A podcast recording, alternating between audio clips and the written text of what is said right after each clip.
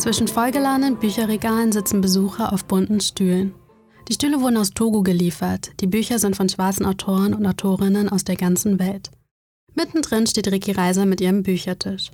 Kaum jemand gehe an ihr vorbei, ohne ein Buch anzufassen, erzählt die ehemalige Redakteurin. Schon seit Jahren sammelt sie Bücher von schwarzen Autoren. Einige ihrer Exemplare bietet sie bei Afrolution an, einem Festival für afrikanische und afrodiasporische Literatur, das diesen Sommer zum ersten Mal in Berlin war.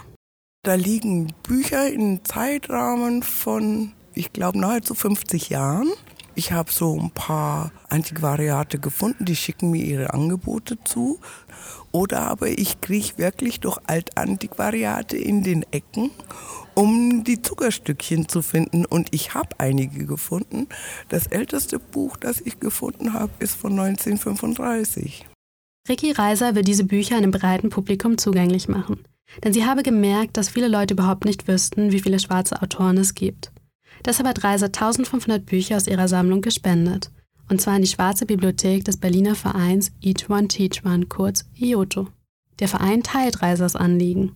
Also wenn wir jetzt uns Deutschland oder auch Europa anschauen, dann ist das eigentlich beängstigend, wie wenig sichtbar schwarzes Leben oder schwarzes Schaffen ist. Nadja Ofoltea Lazar ist die Geschäftsführerin von EOTO.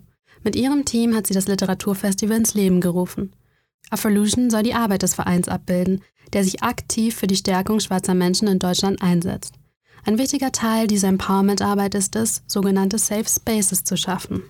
Schutzräume sind einfach wichtig. Also für Menschen, die Rassismuserfahrungen machen auf einer tagtäglichen, also einer Alltagsebene, aber eben auch auf einer strukturellen Ebene. Und es ist natürlich erwiesenermaßen so, dass sich solche Erfahrungen individuell wie kollektiv auch einschreiben in den Körper, Stress verursachen, Krankheiten verursachen, auch äh, sich psychisch niederschlagen. Und wir müssen Formate finden, in denen wir die Möglichkeit haben, damit umzugehen. Deshalb stehen bei Afrolution nicht nur klassische Lesungen auf dem Programm. Auch Yoga- und Ernährungsworkshops werden angeboten. Von Rassismus Betroffene bekommen hier Anregungen, wie sie ihr Leben gesund gestalten können. Außerdem gibt es Gesprächsrunden, Performances, Konzerte, Spoken Word und Stadtführungen. In dem Sinne ist die Stadt sozusagen auch in gewisser Weise ein Buch, das man aus verschiedenen Perspektiven lesen kann. Und darum, darum ging es. Der Menschenrechtsaktivist und Politikwissenschaftler Joshua Creasy Aikens macht die Spuren der deutschen Kolonialgeschichte im Stadtbild sichtbar. Er führt die Besucher durch das afrikanische Viertel in Berlin-Wedding. Die Räume des Vereins seien nicht zufällig in der Togo-Straße, erklärt Aikens. Es geht ja gerade darum, dieser kolonialen Perspektive, die hier immer noch durch bestimmte Straßennamen und so präsent ist, eben eine kritische, schwarze, afrodiasporische Perspektive entgegenzusetzen. In dem Sinne war es eben auch wichtig, dann nochmal klar zu machen, okay, das ist der Ort, an dem wir uns hier befinden, dass man dann auch wirklich rausgeht und vor Ort sich diese Dinge vergegenwärtigt, um darüber zu diskutieren. Bei Evolution werden schwarze Literaturen und Perspektiven in ihrer Vielfalt sichtbar gemacht. Zum Beispiel die vom nigerianischen Autor Helon Habila, der britischen Schriftstellerin Sharon Dodua Otu und der jamaikanisch-kanadischen Künstlerin Lillian Allen. Wie sich das Leben als schwarze Person in Deutschland anfühlen kann, beschreibt die Autorin Olivia Benze in ihrem Debütroman.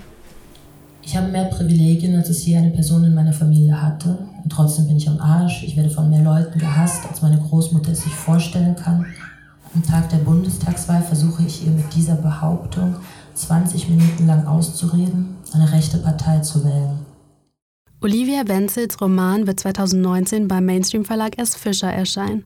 Dass bei diesem nur sehr wenig schwarze Autoren repräsentiert sind, zeigt für sie ein grundsätzliches Problem der deutschen Kulturlandschaft. Wenn wir jetzt über Literatur sprechen, ist der Betrieb krass weiß, im Theater ist alles krass weiß, außer vielleicht das Gorki und so. Und es repräsentiert einfach nicht die Gesellschaft. Also ich gehe ins Theater und höre immer noch so alte Texte von weißen Leuten aufgeführt. Das hat nichts mit meiner Lebensrealität zu tun. Afrolution setzt der Dominanz weißer Perspektiven etwas entgegen. Und das stößt auf Resonanz beim Berliner Publikum. Es werden einfach zu wenige von unseren Stimmen gehört. Und wenn ich in solchen Räumen bin und ich höre die Stimmen, die ich hier eben höre, es stärkt mich, es empowert mich. Also ich bin nicht allein mit meinen Kämpfen.